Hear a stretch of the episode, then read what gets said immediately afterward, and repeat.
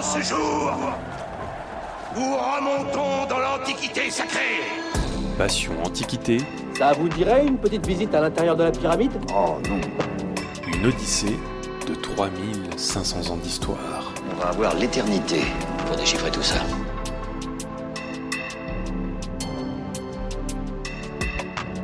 Quand on pense à l'Antiquité, on pense en général à Jules César, les pyramides d'Égypte ou peut-être les philosophes grecs. Mais c'est aussi Sumer, l'âge de fer, les Araméens, enfin tout ce que l'archéologie et l'histoire nous permettent de connaître de ces anciennes civilisations. Habituellement, on fait commencer l'Antiquité avec l'invention de l'écriture vers 3300 avant Jésus-Christ et on finit environ hein, à la chute de l'Empire romain d'Occident en 476. Mais vous le savez maintenant, les limites des périodes historiques sont toujours un petit peu floues. Ici, nous pouvions parler d'Antiquité au pluriel, des rives de l'Atlantique à celles de l'Indus, de la source du Nil au mur d'Adrien. Je m'appelle Fanny Cohen-Moreau et dans ce podcast Passion Antiquité, avec un S en Antiquité, je vous propose de rentrer un peu plus dans le détail, d'explorer cette vaste période en compagnie de jeunes chercheurs et chercheuses qui l'étudient en master ou en thèse pour vous permettre d'en savoir plus sur cette belle période. Épisode 9 Kevin et les Galates, c'est parti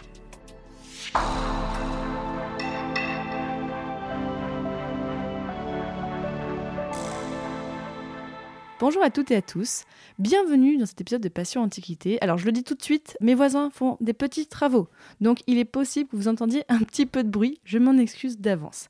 Aujourd'hui, j'ai le plaisir de recevoir Kevin Parochot. Bonjour Kevin. Bonjour Fanny et bonjour à toutes et tous. Alors, avec toi Kevin, aujourd'hui, on va parler d'un peuple, d'un peuple qui s'appelle donc les Galates. Alors toi, tu es doctorant à l'université de Limoges, au CRIAM, c'est ça? Il se trouve que j'avais déjà reçu quelqu'un dans Patient médiéviste du CRIAM, donc euh, je suis contente de encore recevoir. Est-ce que je commence à avoir un, un lobby de l'université de Limoges dans, ce podca- dans mes Ah mais on y, podcasts on y travaille, on fait des réunions sur le sujet. Oh là là.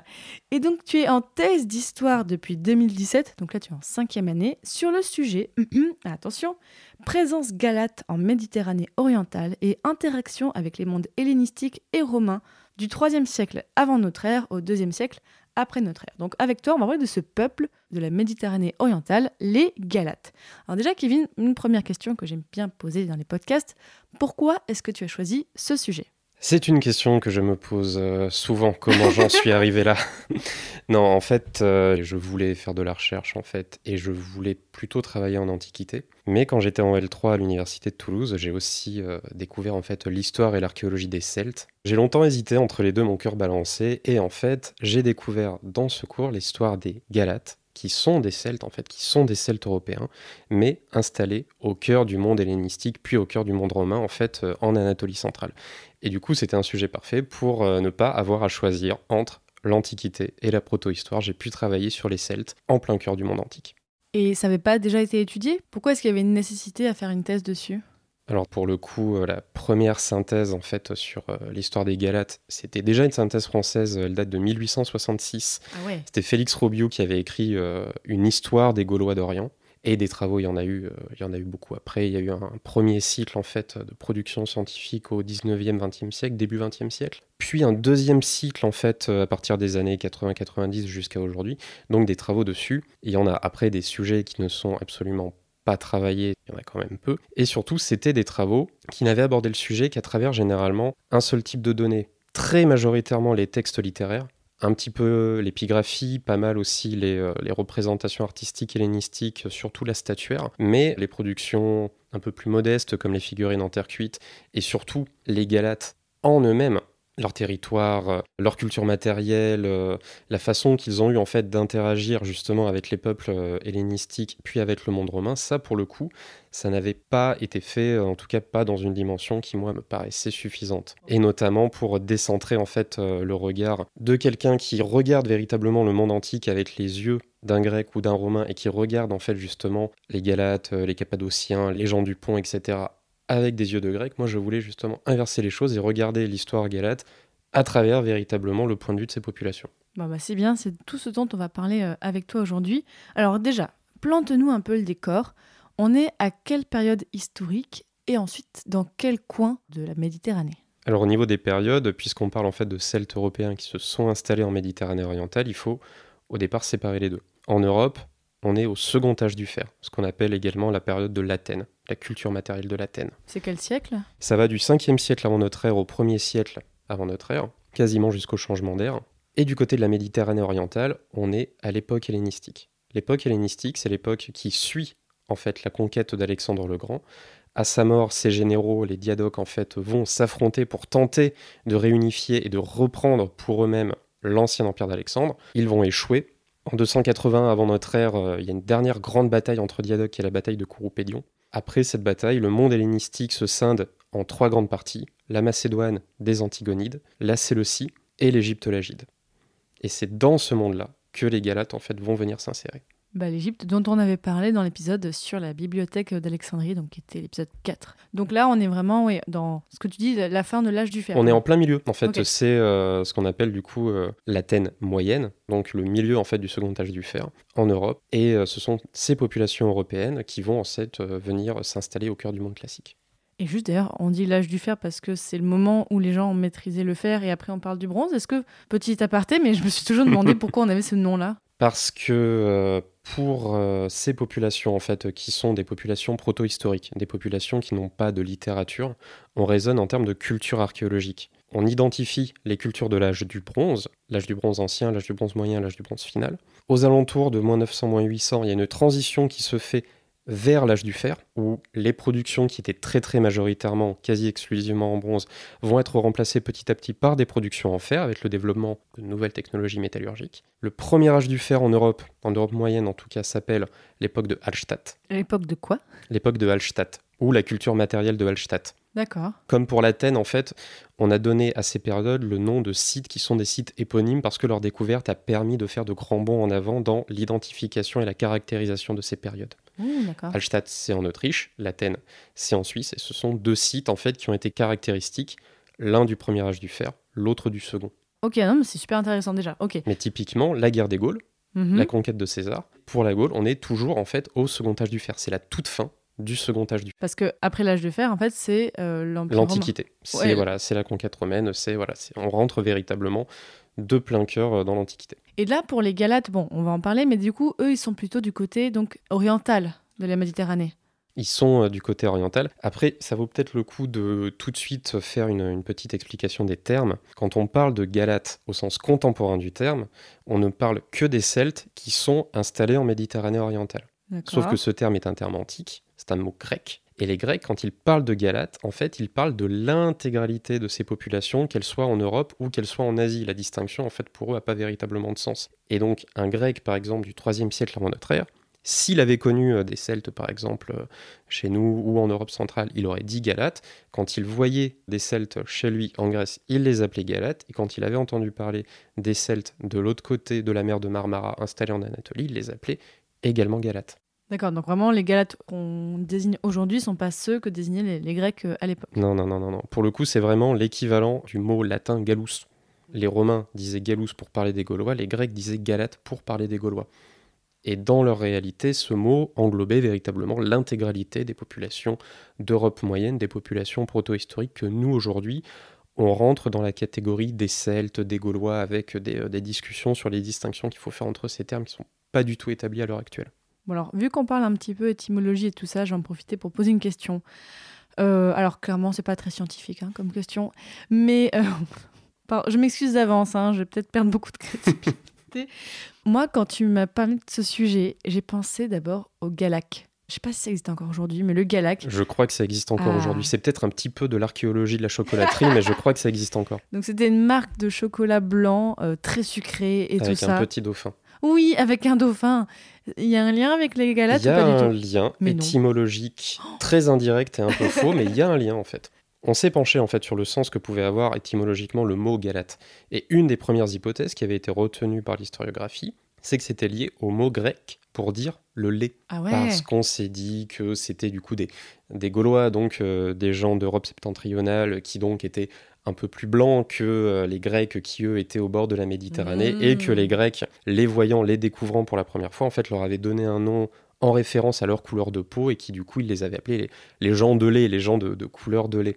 Cette étymologie, elle est fausse, Ah. tout comme celle qui veut que Gallus en latin ce soit le coq. Pour le coup, dans un cas comme dans l'autre, en fait, ce sont des homonymies tout à fait aléatoires. Non, non, pour le coup, on sait maintenant que Gala, c'est une racine de langue celtique. Donc c'est un mot endogène. Pour autant, est-ce que le mot existait tel quel en langue celtique et surtout est-ce qu'il avait le même sens pour les Celtes que ce mot l'avait pour les Grecs? Ça, par contre, euh, en l'état actuel des connaissances, c'est tout à fait impossible de le dire. Pour le dire euh, tout simplement, on ne sait pas si les Celtes avaient un mot pour se dire celte, ou pour se dire gaulois, ou pour se dire n'importe quoi d'autre.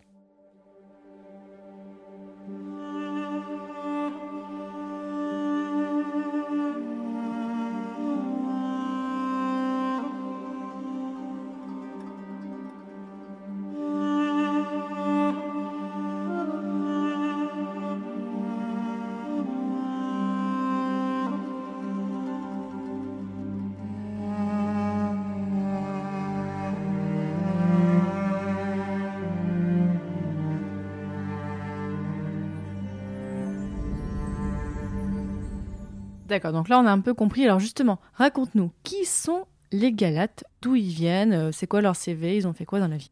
Alors pour revenir un tout petit peu en arrière avant leur arrivée véritablement au cœur du monde hellénistique, on sait qu'Alexandre le Grand, avant de partir euh, faire la conquête de l'Asie mineure et de tout l'Empire perse, il a mené des campagnes plutôt au nord dans les Balkans et on sait qu'il a reçu une ambassade de Celtes. L'épisode nous est raconté par Arien et par Strabon.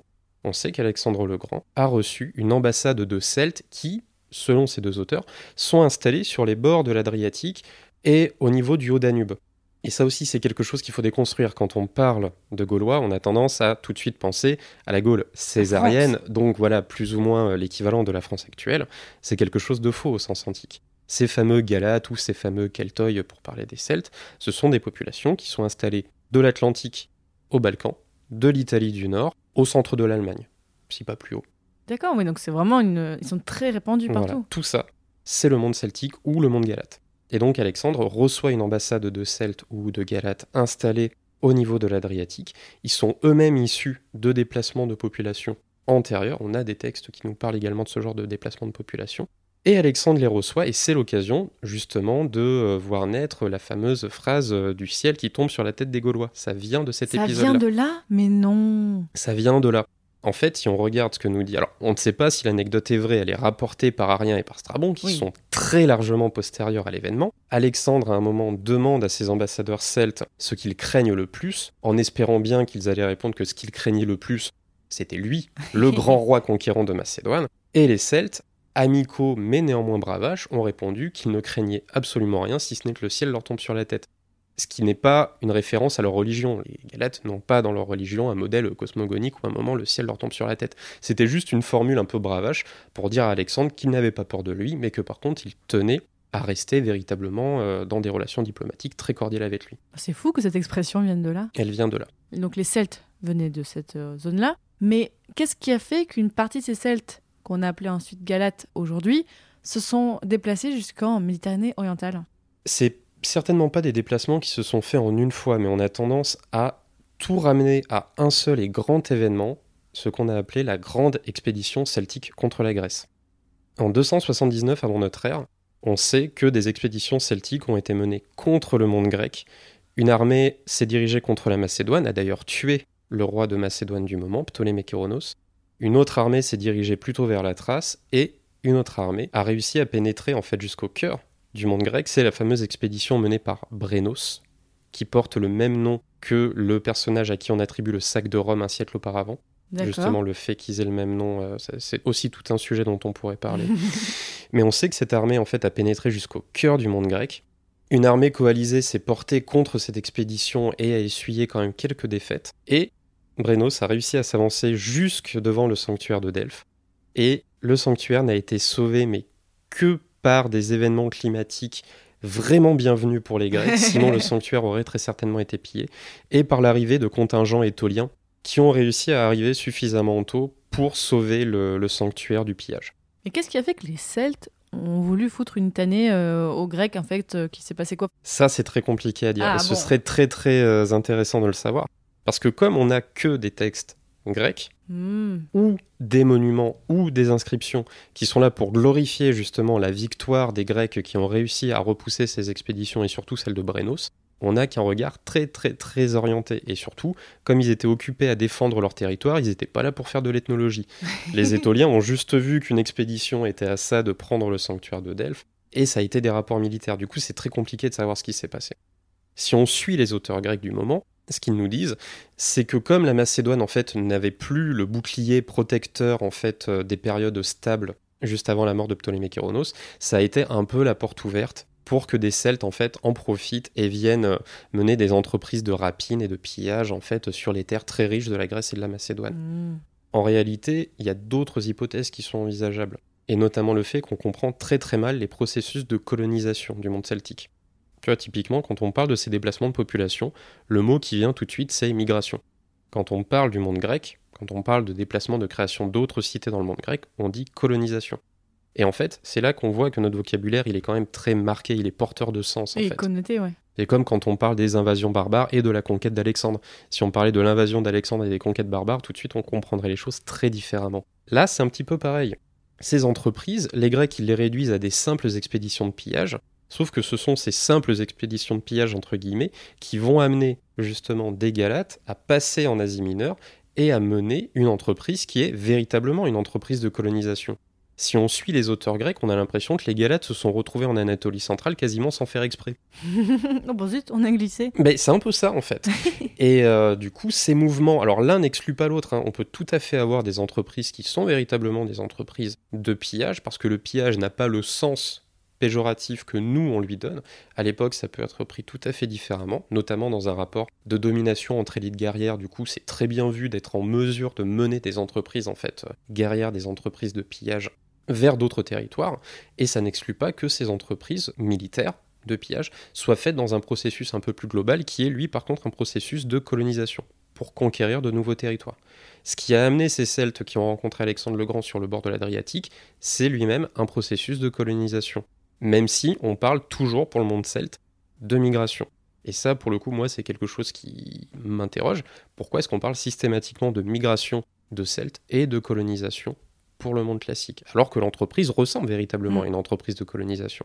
Donc, une fois qu'il y a eu ce conflit avec les Grecs, là, donc les Galates, continuent d'aller plus vers l'est. Alors, soit les survivants de ces expéditions-là, soit d'autres expéditions que les Grecs mélangent parce qu'ils ont du mal à faire forcément un peu la, Mhm. la différence entre les différents corps d'armée. Mais on sait que des Celtes vont rentrer en contact, bon déjà vont partir un peu plus vers l'est, vers la Thrace, et vont arriver aux alentours de Byzance, Mhm. l'actuel Istanbul. Et à ce moment-là, ils vont rentrer en négociation avec le roi de Bithynie. La Bithynie, c'est la partie qui est juste de l'autre côté du Bosphore par rapport à Istanbul. C'est le territoire qui est de l'autre côté. Or, il se trouve que le roi de Bithynie du moment est en guerre contre son propre frère. Et il a besoin de troupes pour réussir à véritablement régner seul sur la Bithynie. Il va passer un contrat avec ces Celtes. Et c'est là où il faut être très prudent aussi sur le sens qu'on donne au mot contrat, parce qu'on a très très souvent, on aura l'occasion d'en reparler tout à l'heure, on a très souvent résumé l'histoire et les présences galates en fait en Anatolie à des seules questions de mercenariat, alors qu'en réalité, il y a Luc Barré notamment qui a écrit un ouvrage très intéressant sur le sujet. Il a bien montré que la plupart des relations que les Celtes en fait ont avec les, euh, les souverains hellénistiques, ce sont des rapports beaucoup plus d'alliance et de diplomatie que de simples questions de mercenariat au sens où nous on l'entend. On donne de l'argent à des gens pour qu'ils fassent la guerre pour nous et ça s'arrête là. En réalité, Mm. c'est plus compliqué. Et ces Galates qui vont du coup euh, signer un contrat d'alliance entre guillemets avec Nicomède, le roi de Bithynie, vont se battre pour lui en échange, d'après ce que nous dit même nom, d'une possibilité de s'installer en Anatolie centrale. Enfin, ils n'ont pas demandé spécifiquement l'Anatolie centrale, mais on leur a promis en fait la possibilité de s'installer en Asie mineure et de pouvoir rester à demeure sur un territoire qui de fait devenait le leur à ce moment-là. Ça, c'est même nom qui nous le dit. Donc ils ont passé le Bosphore grâce à Nicomède, ils ont fait la guerre pour lui, ils ont gagné, et du coup, en fonction des textes conçus, on a deux visions très différentes des choses. Soit, à la fin de leur contrat pour le roi de Bithynie, les Galates vont connaître une espèce d'errance de pillage. Ils seraient euh, partis le long de la mer Égée et auraient pillé toutes les cités qui seraient tombées euh, sur leur chemin jusqu'à ce qu'un roi en fait vienne définitivement leur faire subir une très grosse défaite et qu'ensuite ils aillent s'installer en Anatolie. Il y a la vision qui semble beaucoup plus juste qui est celle de même nom, où après s'être battus pour le roi de Bithynie, ils vont s'installer en fait en Anatolie centrale, ils deviennent véritablement maîtres de ce territoire-là, et une fois installés, effectivement, ils se lancent dans des entreprises de pillage. Ça, pour le coup, c'est vrai. Mais on voit quand même les choses de façon très différente. Quand on les imagine juste être passés en Asie mineure sans avoir trop idée de ce qu'ils allaient y faire, puis les imaginer errer comme ça le long de la côte égéenne à ne vivre que de pillage et de rapine jusqu'à ce qu'on les force à s'installer quelque part, ou imaginer qu'ils sont passés en négociant à l'avance le fait d'avoir leur propre territoire, donc une entreprise de colonisation, le fait d'avoir leur propre territoire et qu'une fois installés, là, ils se soient lancés en fait dans des entreprises de, de guerre, de guerre de rapine, mais ça reste en fait une activité guerrière qui a du sens dans le monde celtique.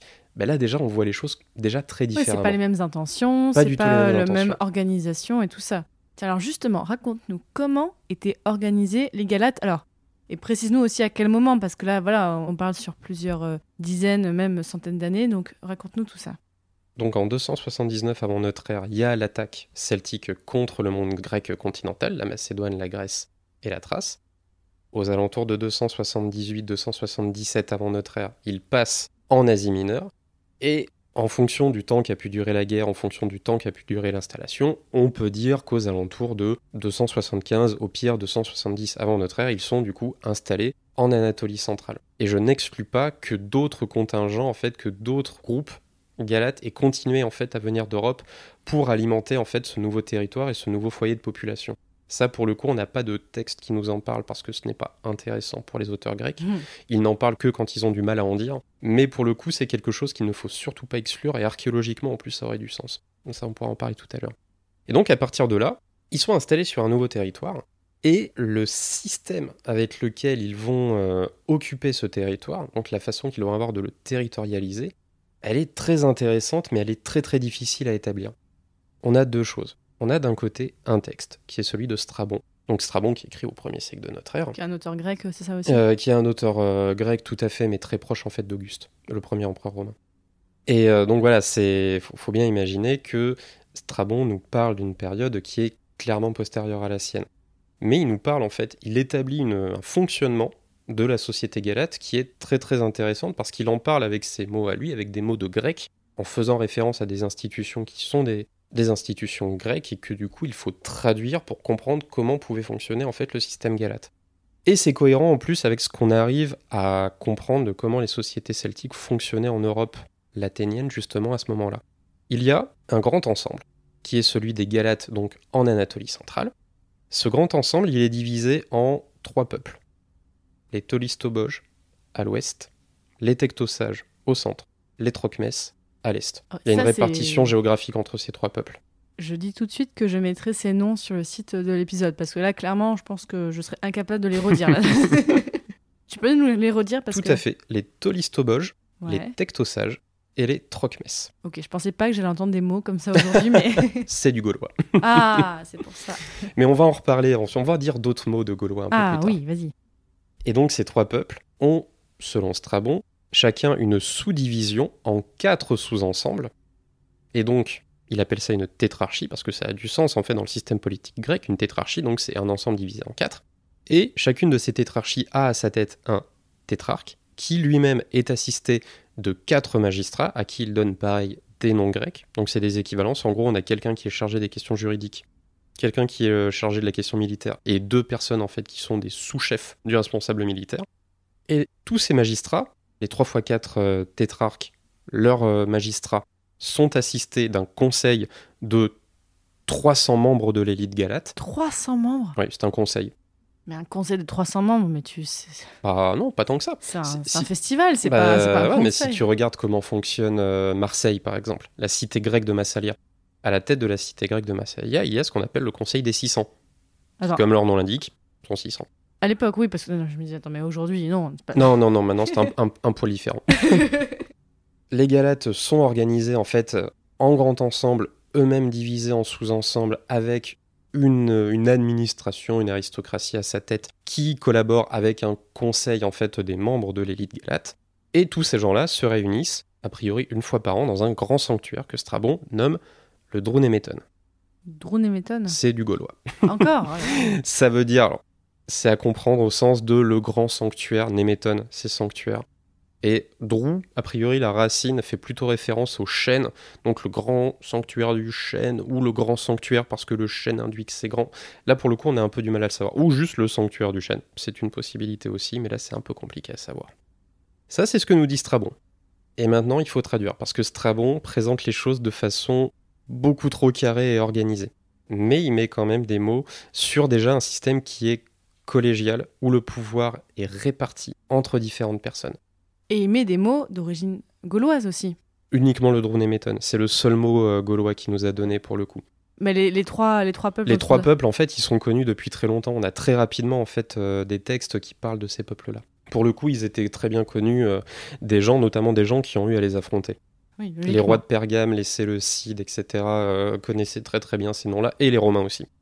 Donc ça, c'est le système que présente Strabon à une époque où ce système a disparu.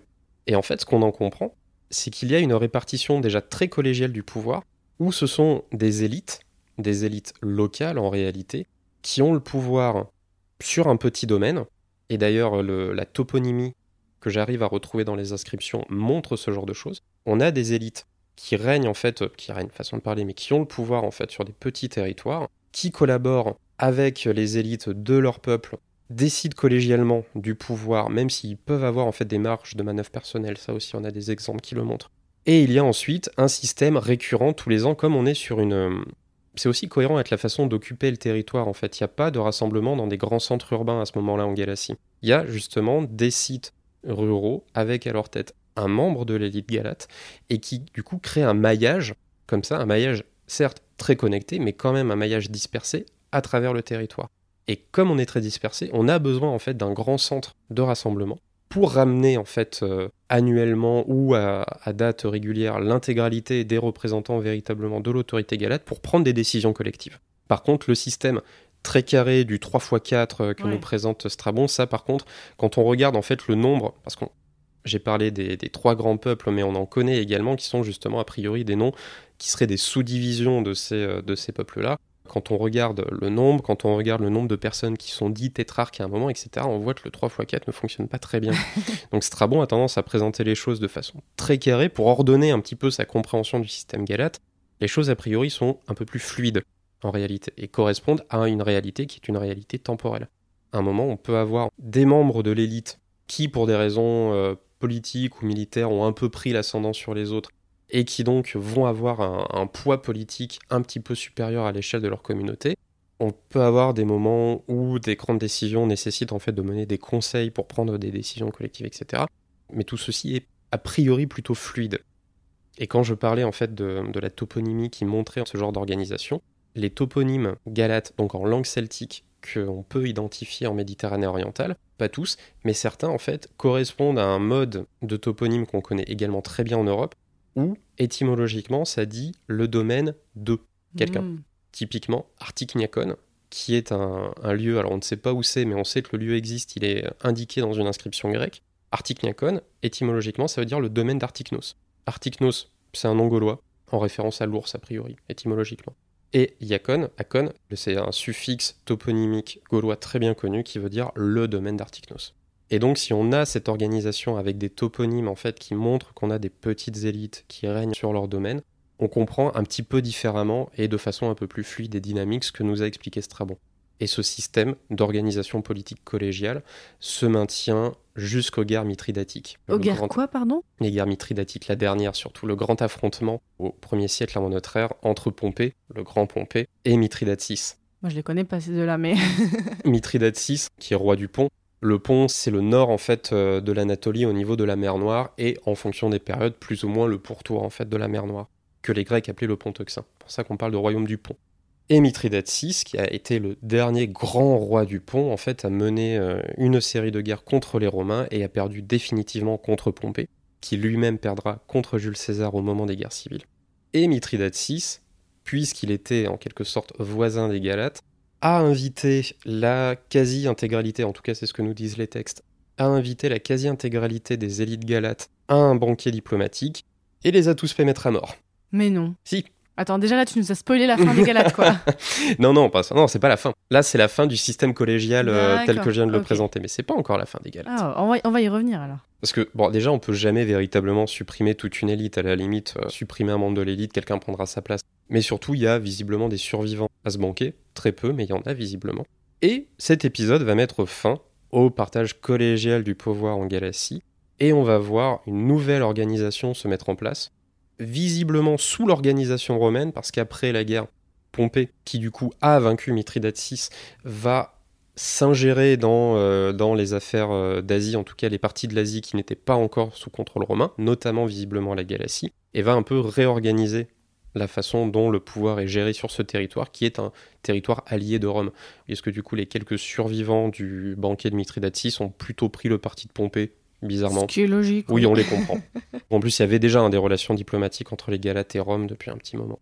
Et à partir de ce moment-là, on rentre dans une période assez courte, qui va être celle de la royauté galate, où, à la tête de chacun des trois grands peuples, donc toujours les Tolistoboges, les Tectosages et les Trocmès, on va retrouver un personnage qui a le statut de roi, et notamment un, Deiotaros, qui est un personnage incroyable, qui va passer sa vie à tenter de récupérer en fait le pouvoir sur l'intégralité de la galaxie.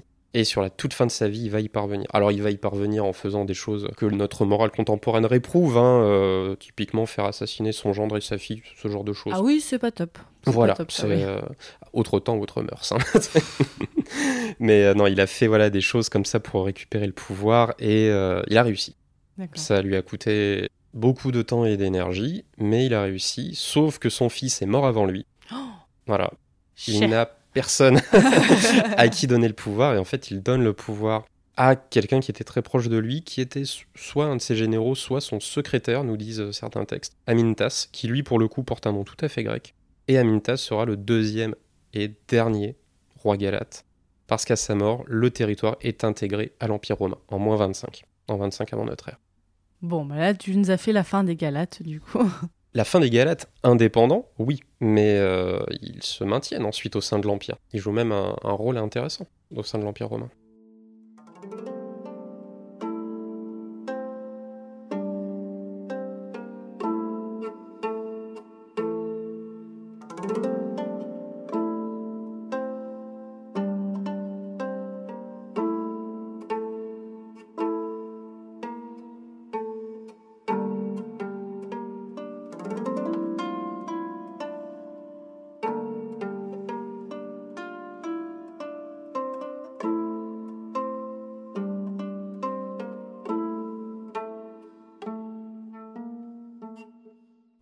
A comme reste archéologique aujourd'hui qui nous permettent d'en savoir plus sur l'histoire des Galates du point de vue, donc, des Galates Alors c'est probablement la partie la plus frustrante Oh. de mon travail. On a très très peu de choses. Si je fais l'inventaire par exemple de ce qu'on connaît de la culture matérielle galate, ça se résume à une trentaine d'objets sur trois siècles. Waouh C'est quasiment rien. Et comme ça ne représente euh, rien comparé à ce qu'on peut retrouver en Europe par exemple, on a interprété ça très rapidement comme la preuve de l'hellénisation des Galates. Puisqu'on a très très peu d'objets laténiens, donc des objets de la culture matérielle archéologique des Celtes européens. À grands traits, hein, ce que je dis est très discutable, il n'y a pas de causalité entre culture Mm. matérielle et identité ethnique, mais pour simplifier, disons que les Celtes sont de culture matérielle laténienne. Comparé à ce qu'on retrouve en Europe, en Asie mineure, on ne retrouve qu'une trentaine d'objets. Et donc, comme on n'a quasiment pas d'objets, ça a été interprété comme, ben voilà, les Galates sont arrivés en Asie mineure, leur culture matérielle a très rapidement périclité et ils ont adapté, ils ont adopté, pardon, les cultures matérielles locales. Ils sont mis à la mode, quoi. Exactement. C'est quelque chose qui est un peu discutable. Déjà parce que l'hellénisation, c'est un processus beaucoup plus complexe et qui ne concerne pas que la culture matérielle. Et surtout, quand on regarde en fait ces 30 pauvres objets qu'on retrouve en Asie mineure, on se rend compte que déjà chronologiquement parlant, c'est pas des objets qui correspondent aux typologies utilisées au moment de leur arrivée et qu'ensuite la culture matérielle disparaît. Ces objets correspondent à des typologies qui sont étalées sur l'intégralité de la période du second âge du Mmh. fer, de leur arrivée jusqu'au premier siècle avant notre ère. Et donc, s'il y avait eu un abandon en fait et une adoption des cultures matérielles locales, on n'aurait pas eu comme ça sporadiquement euh, un forgeron qui se serait réveillé un matin et qui se serait dit bah, tiens, je vais aller voir comment on fait en Europe et qui se serait remis à faire des trucs pour les réabandonner, Ou etc. qui aurait ça dit pas attends, de je vais sens. faire comme papy. euh, non, non, voilà. Voilà, ça n'a pas de sens. Donc c'est-à-dire que c'est resté comme culture. Il y a mais, un fond en fait de culture matérielle athénienne qui se maintient véritablement jusqu'au 1er siècle avant notre ère. mais est-ce que ça peut être aussi un effet de source En fait, c'est pas c'est que ce qu'on a retrouvé aujourd'hui. Exactement. Ça, c'est le deuxième point. Ah. Parce que quand on regarde ces objets, on voit que la quasi-totalité sont intacts, en bronze et décorés. L'expérience de fouilles en Europe montre que pour un objet en bronze intact et décoré, en fait, on en retrouve des dizaines qui sont euh, tout cassés, euh, qui sont pas décorés, qui sont en fer très corrodés, etc. Et, Et qui notamment montre en qu'il y, a- fer. qu'il y en a, quoi. Oui, et qui montre qu'il y en a. Et c'est surtout le problème du fer, c'est le second âge du fer, et les cultures matérielles athéniennes utilisent énormément ce matériau. Et en font d'ailleurs des choses très belles, il y a même des objets décoratifs en fer. Sauf que le fer, en Asie mineure, il n'a pas véritablement la cote auprès des archéologues, et il est très très peu pris en compte au moment des fouilles. C'est le problème de cette région qui est archéologiquement extrêmement riche. Il y a vraiment un site archéologique tous les 10 mètres euh, en Asie mineure. Et donc, quand on trouve des euh, objets en bougnettes de fer, toutes corrodées, etc., ben, on a tendance à ne pas les prendre en compte. Comme euh, les céramiques en Europe. Bon, bah, une céramique, on en a, pff, il y en a partout, quoi. Tout donc, à fait, euh, mais quand, quand on est en Turquie aujourd'hui, en fait, à plein d'endroits sur les sites archéologiques, on piétine des céramiques peintes parce qu'il y a un moment, on pouvait pas tout ramasser. À cause du traitement, en fait, euh, du mobilier en fer, à cause du fait que l'Anatolie centrale, contrairement aux autres régions de Turquie, n'est pas beaucoup fouillée, et à cause du fait que quand on fouille des sites en Anatolie centrale, on s'intéresse principalement aux villes, alors que comme je le disais tout à l'heure, les Galates, avant l'époque romaine, sont surtout installés à la campagne, ça fait en fait qu'on a juste un fantôme en creux de ce que pouvait être la présence des cultures matérielles athéniennes en Anatolie centrale. Et donc ça veut dire que si on pouvait faire des fouilles, par exemple, si je te dis là, tiens, Kevin, je te donne un million d'euros, va faire des fouilles, Et, tu penses que tu pourrais, serait possible de trouver des choses à ce moment-là? Et encore, faudrait-il savoir où fouiller? Oui. Parce que c'est ça aussi le problème. Comme Ah. je disais tout à l'heure, je parlais par exemple d'Artikniakon. On sait que le lieu existe. On sait pas où il est. Le lieu euh, est marqué en fait dans une inscription. Quelqu'un se dit venir du village d'Artikniakon. Mais ce village, en soi, on sait pas où il est. On n'a pas de lieu identifié comme Galate? Alors, ben là, on va pouvoir un petit peu parler d'historiographie. Selon notamment euh, des archéologues américains qui avaient fouillé le site de Gordione, le site de Gordione, donc qui est l'antique cité du roi Midas à l'époque phrygienne, qui ensuite du coup est intégré à l'Empire perse, puis à la chute de l'Empire perse redevient une ville qui ensuite passe a priori sous contrôle galate, mais là c'est un peu discutable. Selon cette équipe d'archéologues, le site de Gordione était véritablement occupé par des galates. Sauf que ça répond à un raisonnement que je trouve très critiquable. On sait que le territoire galate allait de tel point à tel point, on a d'ailleurs du mal à estimer véritablement sur quelle surface il s'étendait. On peut dire que c'est un territoire en fait qui a Ankara comme, euh, comme point central et qui euh, s'étend d'est en ouest euh, de deux fleuves, en fait l'Alice et le Sangarios, en débordant quand même allègrement des deux côtés, avec au sud comme repère à peu près de ce qui pouvait être une frontière le lac Tata par exemple. Je mettrai une carte sur l'article sur le site si vous voulez voir. Et a priori, Gordione fait partie de ce territoire.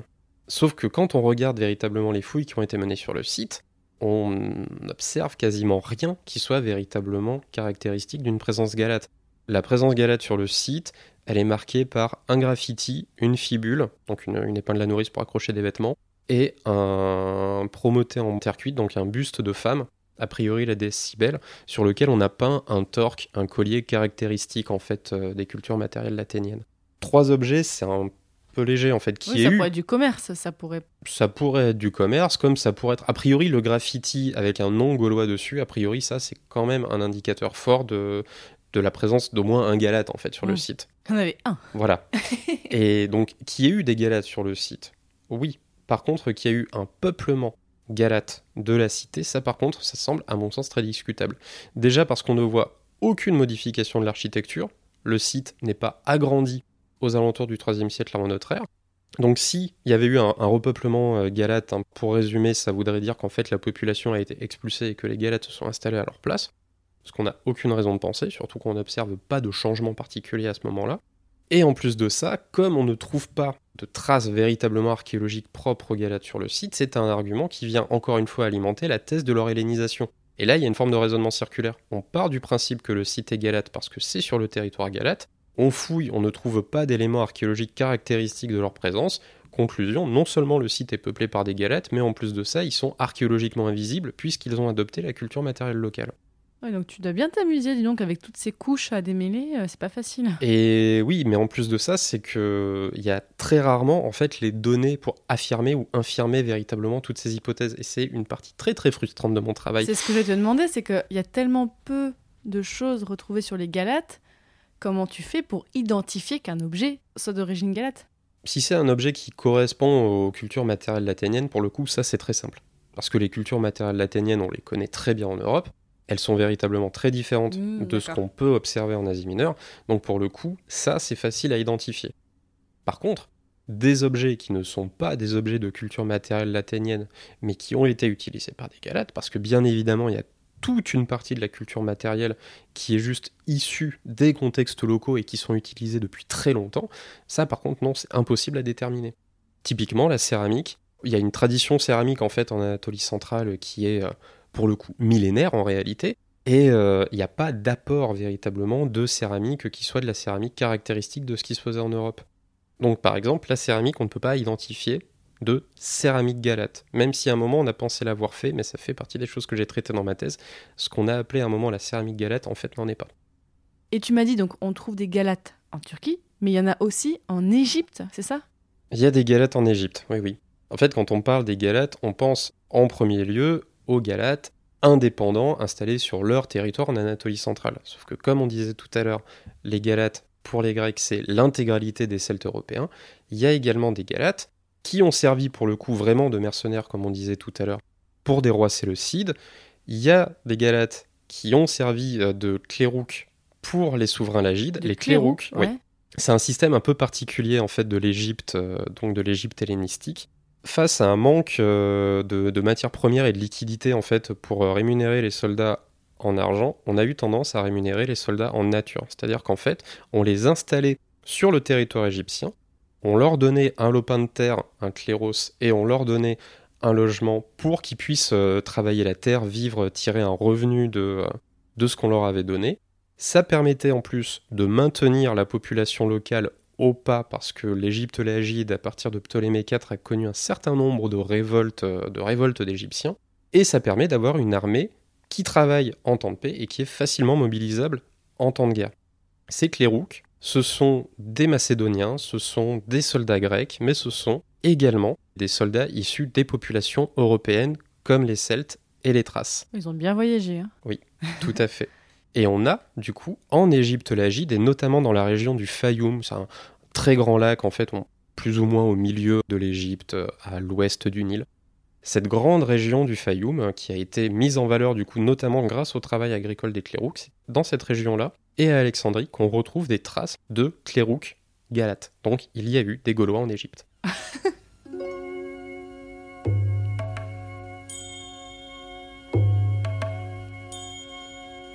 Numéro bis demande la faveur d'une audience.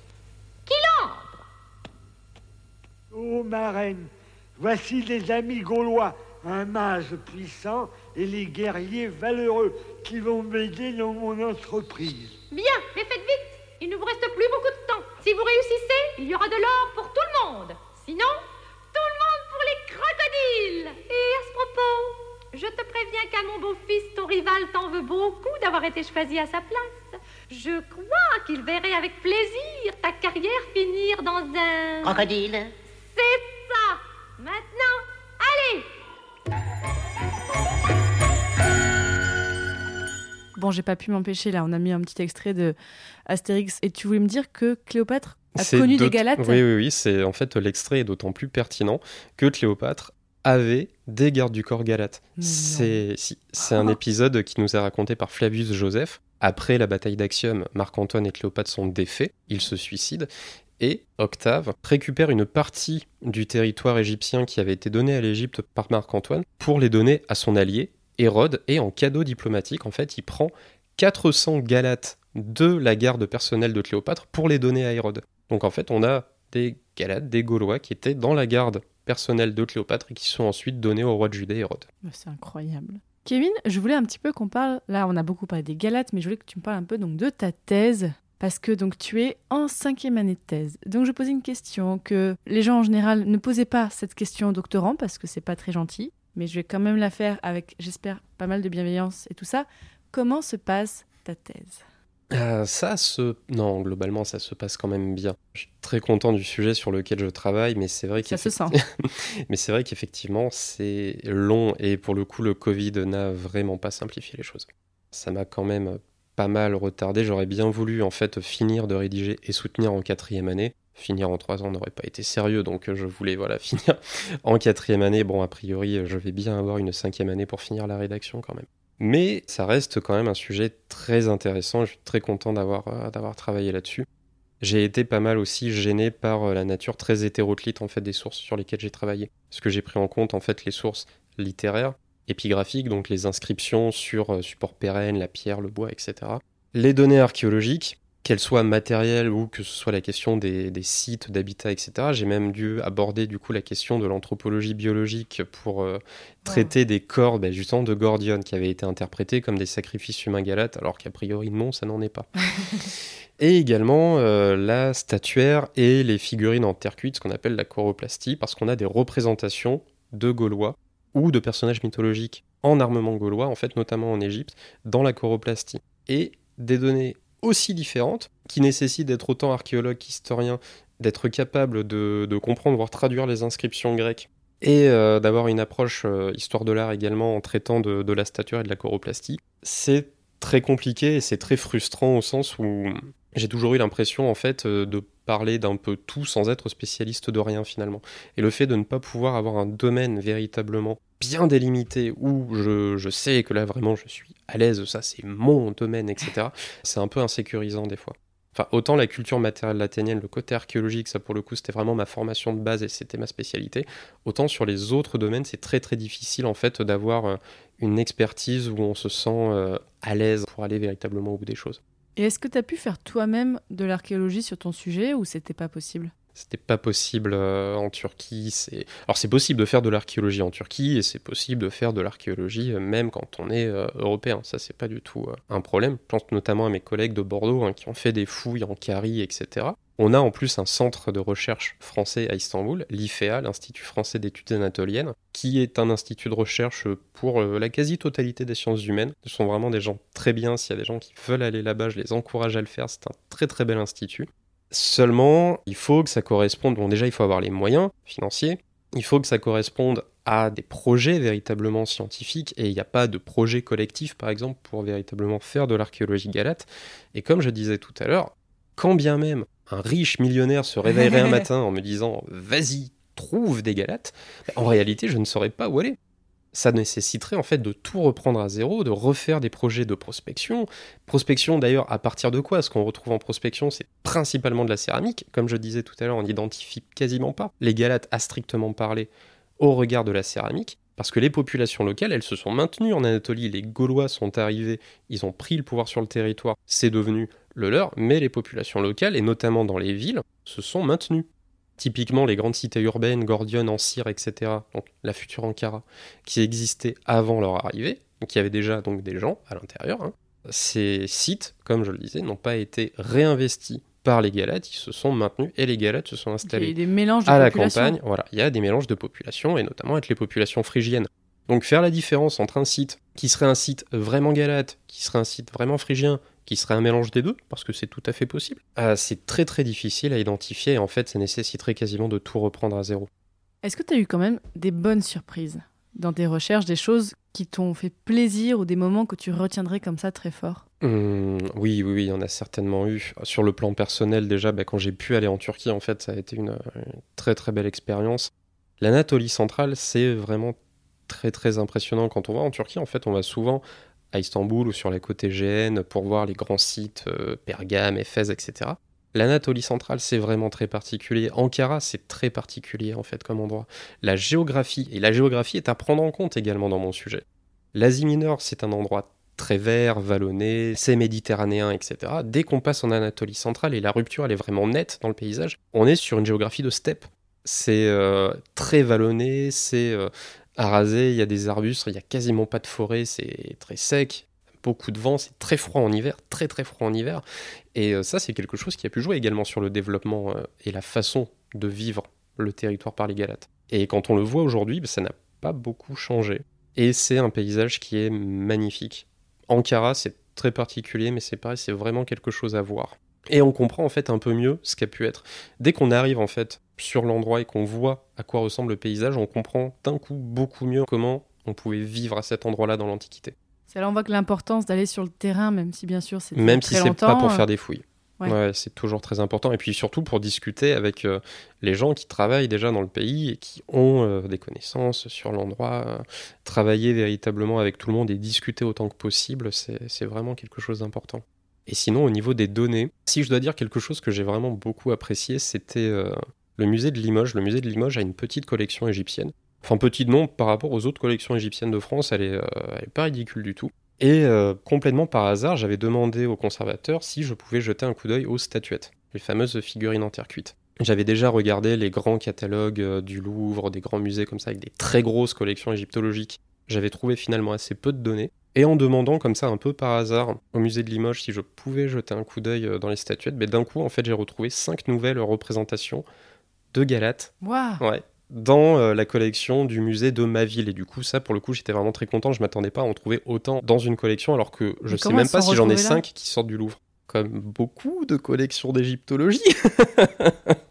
par le pillage, enfin le pillage, par le rachat hein, de grands pans de la culture matérielle égyptienne, ça. par des. euh, des ingénieurs, des aventuriers, euh, des gens qui allaient travailler en Égypte au 19e, 20e siècle et qui rachetaient en fait de très grandes quantités d'objets pour se constituer des collections privées. C'est le cas notamment de la collection de Limoges, elle s'est constituée comme les autres.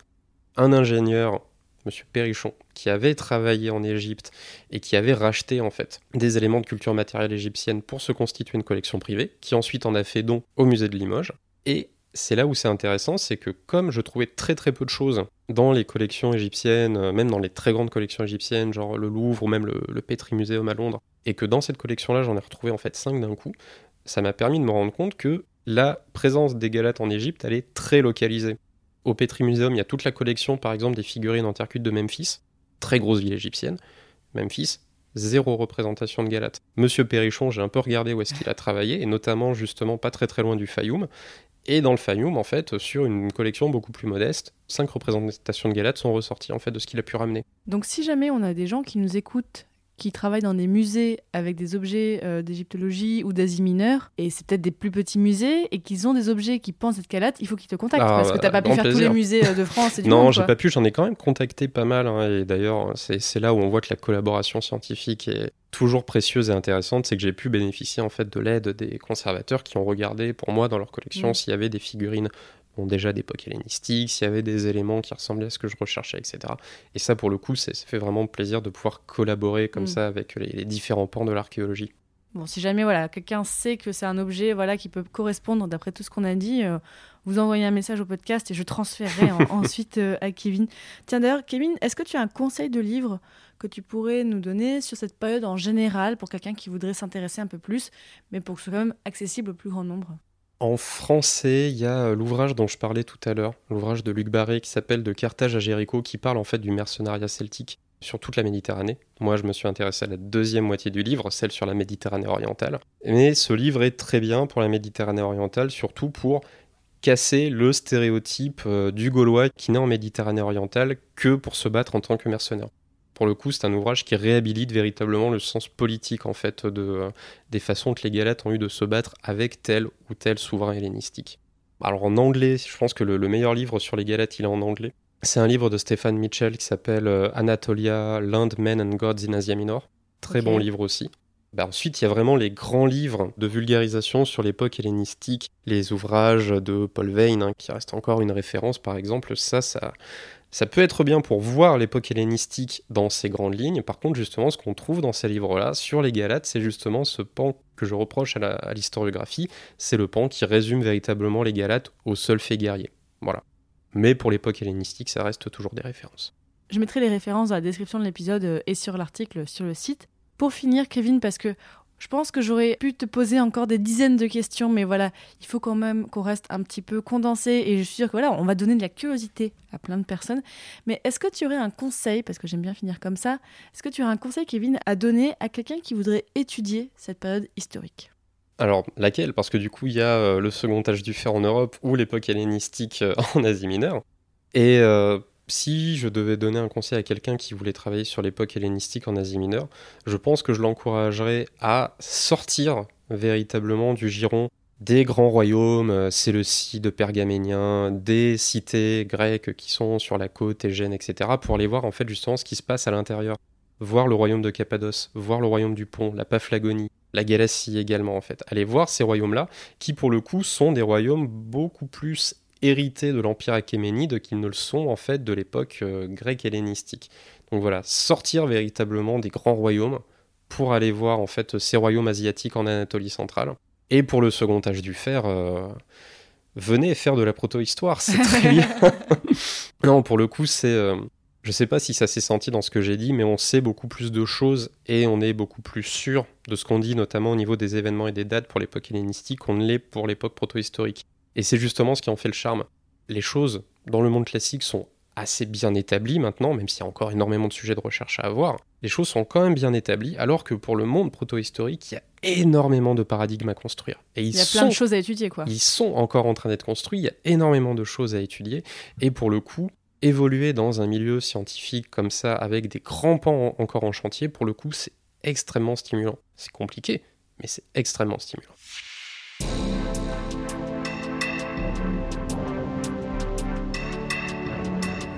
Mes amis, soyez dignes de nous et que le ciel ne vous tombe pas sur la tête. J'ai préparé un petit chant de départ. Ah non